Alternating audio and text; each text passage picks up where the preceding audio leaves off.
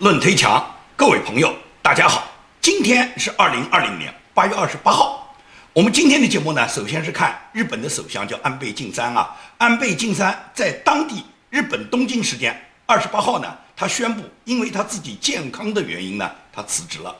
那么安倍呢，他呢这个辞职呢，我们非常非常的意外，可以讲安倍呢作为日本首相，在最近这几年来，在整个世界舞台上来讲。可以讲是发挥着日本一个重要的作用的，尤其是日本最近提出要加入五眼联盟，所以说本来日本呢是完全跟美国合作的很好，加入五眼联盟以后，能够配合全球的所有的这些发达国家，尤其是五眼联盟国家，能够形成一个对中国围剿的一个国际联盟中心。本来呢，日本呢，尤其是安倍首相呢，是可以发挥很重要的作用的。但是呢，安倍呢，因为身体的原因呢，他昨天呢宣布了辞职，我感觉到很诧异。那么在反复核实以后，后来呢，在确实才看到新闻上讲，安倍首相呢是因为他自己健康的原因。他在他自己发表的一个电视讲话里面说：“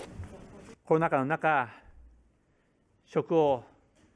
辞することとなったことについて、国民の皆様に心より心よりお詫びを申し上げます。拉致問題をこの手で解決できなかったことは。” 痛恨の極みであります。ロシアとの平和条約、また憲法改正、志半ばで職を去ることは、断腸の思いであります。不过他说呢，在下一任首相没有履行职务之前呢，他仍然呢会继续履职。那么下一任首相的诞生呢，日本呢已经决定在九月十五号呢举行新的大选，也就是在新的大选之前。安倍首相呢，仍然呢留任到九月十五号。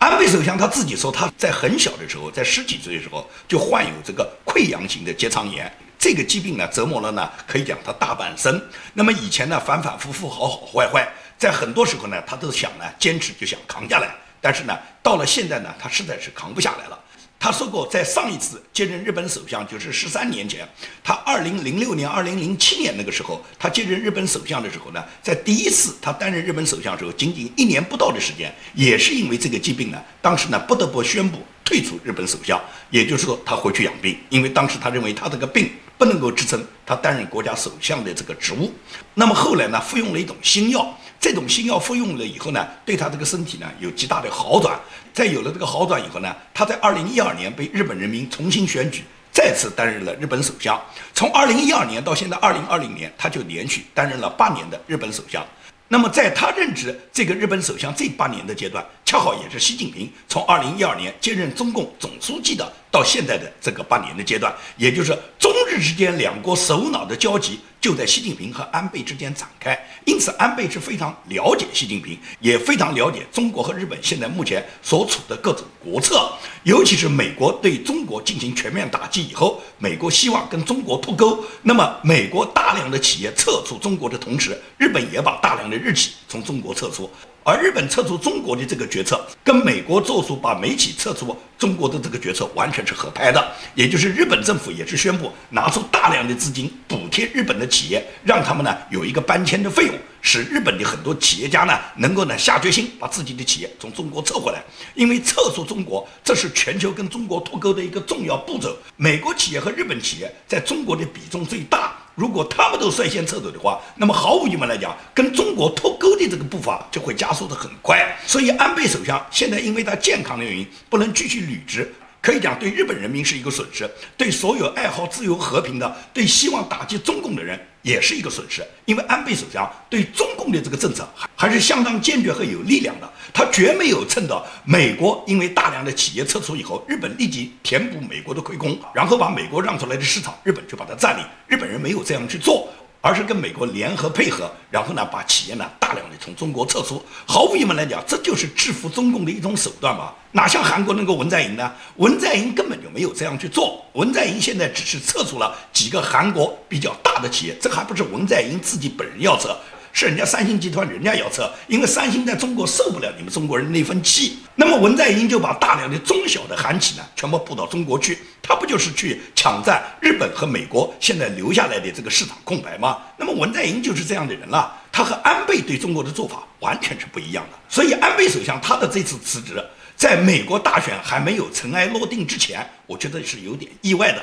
因为本来呢，我期待的是美国大选完全落幕，川普总统如期当选，然后呢联络日本的安倍首相一起对中国呢发起了进一步的冲击。那么本来安倍呢是可以很好的承担这么一个角色的，现在呢很可惜，安倍首相呢因为他自己身体原因呢，就不得不呢先辞去他的总理职务。那么日本很快会有新的代表人物来接任，那么无论是哪一个代表人物接任，我相信都会贯彻。安倍首相过去一贯的对中国的政策，对中共现在已经再也不能像过去那样看待八个月之前的中共，这就是川普总统多次强调过。现在美国的关系再也不是八个月前跟中共的关系了。过去呢，对中共呢肯定呢还存在着很多侥幸心理，还对中国呢还有一些藕断丝连的关系。但是经过整个这个疫情之后，川普总统已经完全认清，跟中共现在就是要彻底斩尽杀绝，完全脱钩，这是川普呢已经明确的一个想法。所以说，美国的这种国策影响着全球，因此呢，中共也很着急，现在就派王毅到欧洲访问啊。王毅到欧洲访问五个国家，他希望是拉拢这五个欧盟国家，希望这五个国家跟中国能够保持一个联络，保持一个统一战线，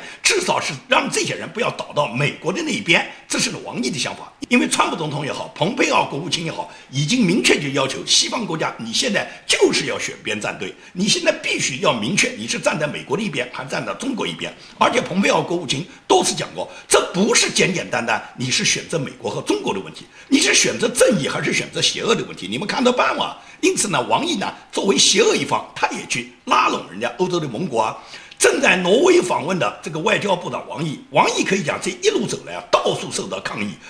随便他到哪个国家，都受到那些在欧洲的爱好自由民主的中国的很多华人民众对他的抗议。因此，王毅呢可以讲就像丧家犬一样。走到哪里呢都没有人欢迎，在意大利呢，意大利总理也没有接见他。他最终呢是跟意大利的外交部长呢开了一个新闻发布会。他现在到了挪威访问，在挪威的新闻发布会上面，他又再次为中国把这个武汉疫情泄露到全球，然后他去推卸责任。他说中国是最早向世卫组织通报疫情的国家，但是呢，这并不意味着这个疫情就肯定是发源于中国。他强调。病毒起源呢是一个科学的问题，现在呢不能把它政治化、标签化。他说，目前来讲，中国是零感染啊，你看看我们中国是零感染，而你们现在感染那么多，每天死人那么多，你怎么能就说这个病毒是从中国传出来的呢？说病毒是从中国传出来，中国是起源，那就是一种谎言。中国是首先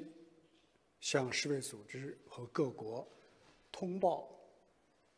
有疫情的国家，但不意味着。疫情就发源于中国。我们看到这几个月很多的信息和调查都显示，这个疫情在不同的地点，那么都发现了它的行踪，而且很多都早于中国发现的时间。所以，到底它起源于什么地方？谁是零号病人？这是一个科学的问题，这需要科学家们需要。医学专家们经过认真的科学的考证，而不能够把它政治化，也不能够把它标签化。现在中国全国每天都是零感染啊，所以所谓的病毒从中国传出去，所谓的中国耽误的时间，都不是事实，都是。所以说，王毅呢是极力的狡辩，他以他现在是零感染作为数据。来堵全世界的嘴。实际上，大家都知道，中国什么零感染？中国是完全隐瞒。中国再大的感染，他们也隐瞒，因为他们隐瞒，所以他们再多的感染，他们都说是零感染。而全球每一个国家。都会如实的公布他们的感染数据，因为人家的感染数据显然比你这个造假的零感染要高。那因此，按照王毅的解释，就是你们现在都有感染，我们没感染，所以说我们不可能是发源地。而这个发源在全世界很多地方都发现，为什么不是你们引起的？所以说这个零号病人根本就不是在中国找，因此王毅呢就反复去狡辩，这就是中共呢他外交部这个战狼的姿态。他到哪里，即使是王毅，他现在到欧洲，他希望去拉拢盟国，他在盟国的讲话中，他仍然是公然撒谎，然后他指称别人对中国指出的这种事实，反而人家说的是谎言。这外交部不就培养这样的人吗？赵立坚在昨天的新闻发布会上面，他居然说，如果微信在美国被禁，那么苹果将会在中国遭到抵制。如果美国真的禁用了微信，那么苹果手机我们也可以不用用了。我想强调的是，美国一些政客对包括微信在内的非美国企业的围猎，实质是。将意识形态偏见的标签强加于非美国企业，是对某一领域取得领先优势的非美国企业采取有组织、系统性的经济霸凌。可以讲。赵立坚这番话，他就是随意牺牲了中国那些上亿的苹果用户的使用权。本来中国有很多果粉嘛，这些果粉凭什么现在就不可以使用苹果手机了呢？那是因为你们要抵制人家苹果。他们认为讲这个话抵制苹果的话，就让苹果公司很着急。苹果公司作为美国市值最高的公司，现在苹果公司肯定会抗议美国政府，抗议川普政府，防止川普政府打击微信，限制微信。因为一限制微信了，我苹果就被中国大陆限制了嘛。其实限制微 微信。和限制苹果有对等关系吗？苹果和微信是对等安排到对方国家里面的两种产品吗？完全不是嘛！这只是赵立坚用美国一个知名品牌来威胁人家美国而已。我不知道赵立娟你讲这个话时候，你代不代表中国广大的亿万的苹果用户？可以这样讲，彭丽媛就是果粉。你讲这个话时候要把苹果禁掉，你有没有去问问你彭大奶奶，她同不同意你禁？可以这样讲，中国有上亿的这个苹果用户，这些苹果用户他们非常喜爱苹果，凭什么你赵立坚一句话，你就可以把苹果在中国禁掉呢？你不过威胁威胁人家美国人而已。再说，苹果并不是唯一要在你中国发展市场的，可以这样讲，在美国的脱钩的这个政策下，到了那个时候，一旦把中国列为冷战、列为敌对国，那时候苹果是撤也得撤。不撤也得撤，用不着你抵制。可以讲，川普总统在昨天晚的讲话里面、发言里面已经说得很清楚，不用你抵制。他已经亲口告诉中共，他跟中共没有完。第一，他会彻底的、百分之百的跟中共切割，这已经在他的讲话里面说明白了。第二个，除了切割脱钩之外，他还会把所有的美国企业全部撤出中国。那么，所有的美国企业当然包括苹果。因此来讲的话，中国你就别费这个心了。赵立坚，你也不用去威胁什么苹果，因为川普总统会主动把美国的企业全。For bad things, we will go right after China. We will not rely on them one bit. We're taking our business out of China. We are bringing it home. We want our business to come home. 美国对你中共现在已经看得很清楚，他知道是中国共产党绑架了中国人民，是中共他利用他自己的刺刀和机关枪，然后威逼的人民。最终呢，他绑架的人民在全世界，他代表着所谓十四亿人民。美国的政治家们已经全部都能够认清。继美国重量级的国安顾问奥布莱恩、美国司法部长巴尔、美国 FBI 联邦调查局局长克里斯托弗雷和蓬佩奥国务卿分别都谈到，中国共产党和中国人民完全不是一回事，中共完全是共产党控制这个国家。这种对中共的批判和揭露之后，美国国防部长埃斯珀他在这两天的一个发言中，他明确就说到。解放军就是中共的党卫军，中共从来不信守承诺。他在国家培养的这支军队，从来没有保卫国家、保卫人民，而是接受共产党的一党专制的领导。这支军队实际上就是维护共产党残暴统治的一支党卫军。他们在全球进行扩张，包括他们在南海、东海的扩张，都是对邻国和亚太地区制造各种不安全、危险因素的主要根源。美国是绝对不会再让。美国可以讲叫寸土不让。Unlike America's armed forces, the PLA is not a military that serves its nation or a constitution. Rather, it serves a political entity, the Chinese Communist Party, in its attempts to undermine rules and norms across the globe. Under the leadership of the Chinese Communist Party, Beijing has repeatedly fallen short of its promises to do the following abide by international laws, rules, or norms, despite continuing to reap the benefits of the international system and free markets. And second, to honor the commitments it made to the international community, including promises to safeguard the autonomy of Hong Kong and not to militarize features in the South China Sea. For example, China's illegal, unreported, and unregulated fishing has wrought economic and ecolo- ecological damage in, in the Caribbean and Latin America, in Africa, in the Pacific Islands, and beyond. Further, Beijing has failed to uphold its obligations under the World Trade Organization and hampered global efforts to control the coronavirus pandemic due to its lack of transparency with the World Health Organization.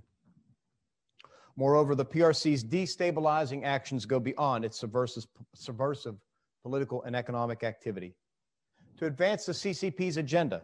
the People's Liberation Army continues to pursue an aggressive modernization plan to achieve a world class military by the middle of the century.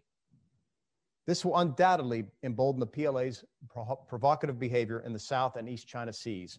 and anywhere else the Chinese government has deemed critical to its interests. 这是美国国防部长艾斯伯对中国在发出的军事警告。 一切现实都已经让习近平感觉到惶恐不可终日。我们回头来看这几个月，也就是说，在八个月前，在中美签订第一阶段贸易协议的时候，当时川普总统和中国还是比较友好的。在整个武汉疫情刚刚爆发的时候，川普总统仅仅是向中共要求，也就是习近平给了川普总统这个面子，把美国的侨民呢就首先是撤侨了。那么撤侨的时候呢，川普比较高兴，他仍然称习近平是他的朋友。但是经过几个月以后，尤其是这八个月来给美国带来的经济上的损伤，美国大规模的感染，美国已经将近按照每天统计不断增长的数字，现在已经将近有十八万人死亡。所以到了这个时候，川普总统就知道中共才是对美国最大的危害。如果不铲除中共，不铲除这个共产党这个邪恶的政权，不铲除这个专制暴政，那么世界的恐怖中心就没有被捣毁。世界恐怖中心没有捣毁，那么人类永远是不会和平的。在这种情况下，所以说川普总统对中国的认识已经完全改变了。那么很多人都会有这样的想法：如果不是临近大选，川普会选择那么强硬的态度和那么凌厉的攻势去打击习近平和打击中共政权吗？可以讲，谁也给不出这样的答案。大选毫无疑问来讲是刺激川普对中共打击的一个重要方面，因为川普已经说过，根据他掌握的情报，中共是完全希望拜登当选的。那么你既然希望拜登当选，你希望把川普挤掉，川普能不对你中共进行打击吗？那么川普对中共这么凌厉的打击，是不是就一定能给川普得到连任呢？这个答案我相信现在大家谁也做不出。但是有一点可以肯定的就是，川普对中共、对习近平政权的打击，是从根本上改变了中美之间过去曾经存在的友好关系，从根本上已经动摇了习近平本人的信心，以及那些拥护习近平那些人的自信。因为到了今天，他们都知道中美关系再也回不到以前了。那么，为什么中美关系会走到如此险恶的地步呢？因为习近平他过去他挑战美国，他一直认为他有两张王牌的。他两张王牌，第一张就是认为他有核威胁嘛，也就是习近平相信美国其实不敢跟中共全面的实行的武力对抗的，因为全面武力对抗的话，我们中国手上有核武器，我们可以用核威慑。我们一旦用我们的核武器打到你美国以后，就让你美国全军覆没，就让你美国伤亡惨重。所以他们动不动用核威胁来威胁人家美国人。这就是中共那些鹰派的红二代的那些将领们，动不动就说我们光脚的不怕穿鞋的。但是你不怕穿鞋的，真不怕吗？当美军真的摆出这种求战的姿态，当美军不断地在南海不断地大兵压境，无论是飞行啊还是舰艇啊，都越过了中共所谓的所谓禁飞区、禁海区的时候，那么这时候中共就知道美国是完全是不在乎跟你中共进行军事对抗的。那么到了真正要军事对抗、军事打击的时候，中共的这些高级将领们、习近平的那些幕僚们都完全意识到，中国根本没有实力跟美国进行军事对抗啊！你中国所谓的核威胁，你的反制能力并不是像你们想象的那么强啊！可以讲，美国对中国的军事高压，在很大程度上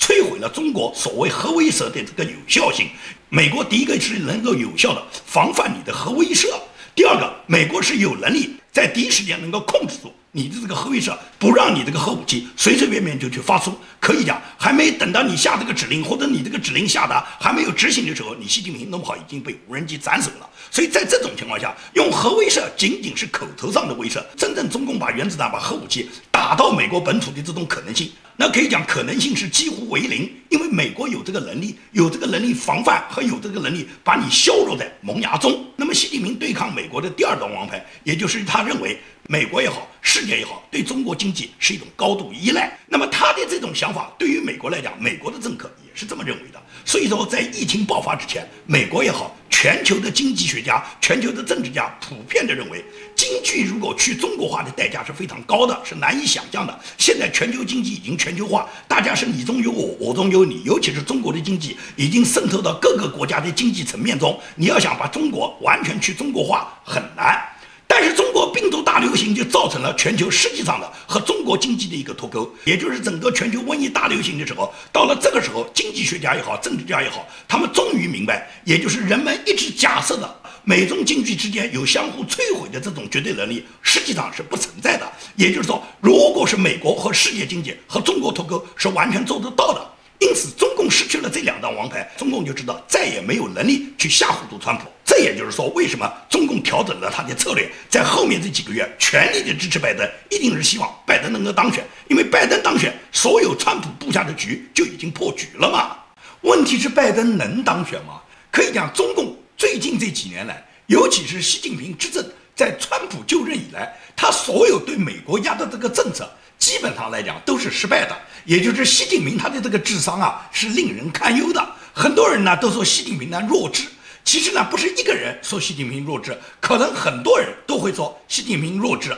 但是究竟比习近平高的智商的那些幕僚、那些智囊团又有多少个人呢？因为这个国家就是个逆淘汰机制啊，那些优秀睿智的人才是选拔不上来的。在中国，在中共统治下是逆淘汰。什么叫逆淘汰？不是优胜劣汰。而是逆胜优汰，所以在中国现在只有习近平一个人是站着的，其他都是跪着的。这些跪着的人能敢超过习近平的智商吗？在中国，习近平选幕僚就等于是武大郎选伙计，要选的比他更矮的人。可以讲，这是中国几千年来封建文化的一个结果。五千年的中华帝国能够活下来的，都不是那些高智商的人，都是那些忍受耻辱、取消尊严、像动物一样活下来的人。这是中国这个古老国家草民生存的唯一途径。那些有气节的士大夫，基本上都给历朝历代的统治者全部杀完了。到了共产党统治这七十年，经过毛泽东的土改了、正反了、反右了、文革了，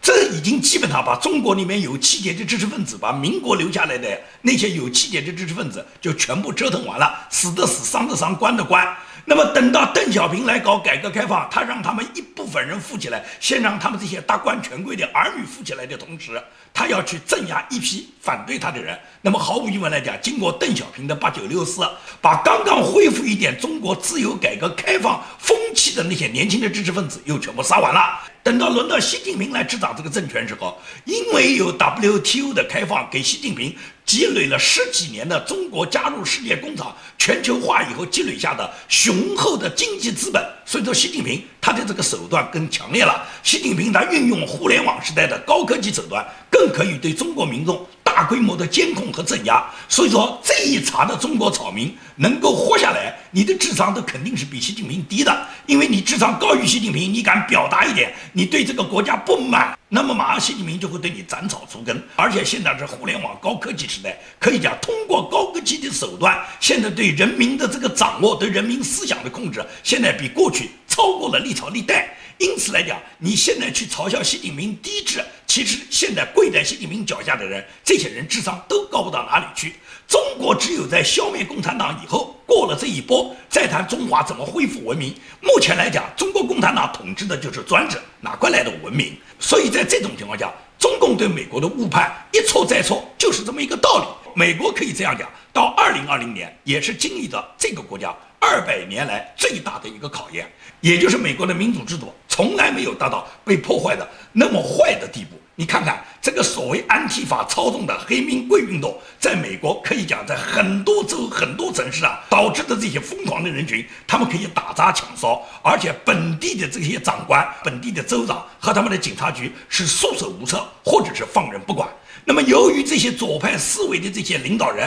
他们对本周出现的这些大规模的打砸抢烧行为不管，并且在某些场合还助长他们这种行为，所以美国的法治制度被破坏的非常非常快。这都是美国这么最近几十年来美国的这个一部分政治家他们所信奉的左派思维，他们在美国要禁枪、要禁石油，甚至要禁上帝，也就是让这个国家、让这个民族、让整个这个美国的民众失去信仰。那么最终，很多那些搞政治正确的这些政治家们，就把美国带上了邪途。川普总统在竞选时候，基本上美国没有多少人看得上川普总统，因为他是个商人，没搞过政治。很多人认为他这个商人是不懂政治的，他肯定把政治搞不好的。大家都知道，商人如果不守信用，肯定就会破产；而政客才习惯性的不守信用，因为政客他只讲政治手段和谋略。美国民主党呢玩种族牌和玩中国牌呢，是每四年都要玩一次。如果大家没有健忘的话，克林顿当年在竞选总统的时候，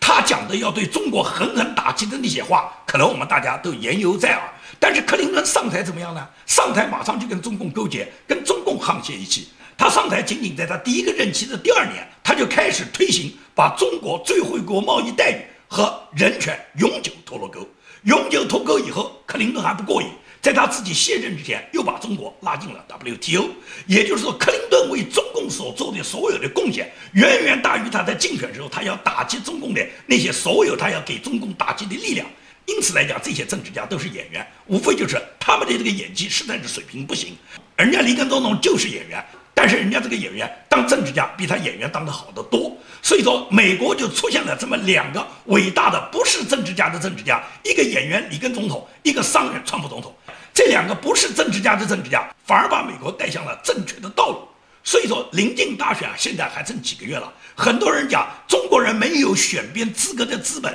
你不应该在美国两党之间选边，因为两党不是我们可以参与的。实际上很简单，大选就是选边，你必须要选择支持共和党还是选择民主党。我们现在所谓的选边，实际上是选择看哪一个党派打击中共。如果民主党是打击中共，毫无疑问来讲会支持民主党。而现在。拜登所领导的民主党跟中共的这个沆瀣一气和他们勾结的这种手段，大家都已经看得明明白白。只有共和党，只有川普总统现在领导的他这个鹰派团队，才是真正的实施对中共打击的计划。因此，在这里不是什么选边的问题，这就像蓬佩奥要求全球国家选边的问题，不是选择中国和美国的问题，也就是我们普通的在美国热爱和平的华人民众，不是选择共和党和民主党的问题，是选择光明、选择文明、选择正义，还是选择邪恶，还是选择跟共产党沆瀣一气，保护共产党这一边。所以说这个问题非常简单，答案是非常明确的，你自己去想一想，你就明白了。好，今天节目的最后呢，我要跟大家稍微解释一下，就是最近我的节目呢受到打压很多，这个很多朋友都反映，他呢在他的 YouTube 里面已经找不到他订阅我的这个节目了。有的人呢他是把我节目置顶的，但是呢始终找不到，要反复搜索，有时候才能找到我的节目。最近呢 YouTube 呢对我呢限制很多，这一段时间以来，YouTube 呢他对我的这个节目打击呢，他把我的节目全部指称说我这个里面有年龄限制，说我的这个节目。不适合于未成年人观看，好像就是我这个节目里面有很多成人内容，这个节目里面有很多黄色暴力内容，然后不适合于未成年人看，所以他把我的这个节目呢，就挂上了一个年龄限制的标签。这个标签一挂，毫无疑问来讲，就很多人就根本就找不到我的节目，看不到我的节目。同时，我这个节目里面也就会被 YouTube 隐藏。当然了，我自己呢也向 YouTube 呢做出了我自己的申诉。那么，经过我的申诉，YouTube 呢，终于在今天，他给了我一个回复，就告诉我已经解除了我节目的年龄限制。那么这件事呢，就可以反映出现在这个 YouTube 里面呢，一定是有一些代表共产党办事的人。我不讲说 YouTube 整个这个领导集团，他就是已经被中共收买了，但是至少在 YouTube 里面是混进了很多带有共产党思维的人。这些人未必是共产党派过来的特务或间谍，很可能是一些小粉红或者是一些自干。当然不排除互联网上有一股妖风。我呢，今天呢，不针对我自己的节目呢做过多的解释。我觉得一切都看结果，因为结果会告诉你谁对谁错。好，今天的节目就做到这里，谢谢大家。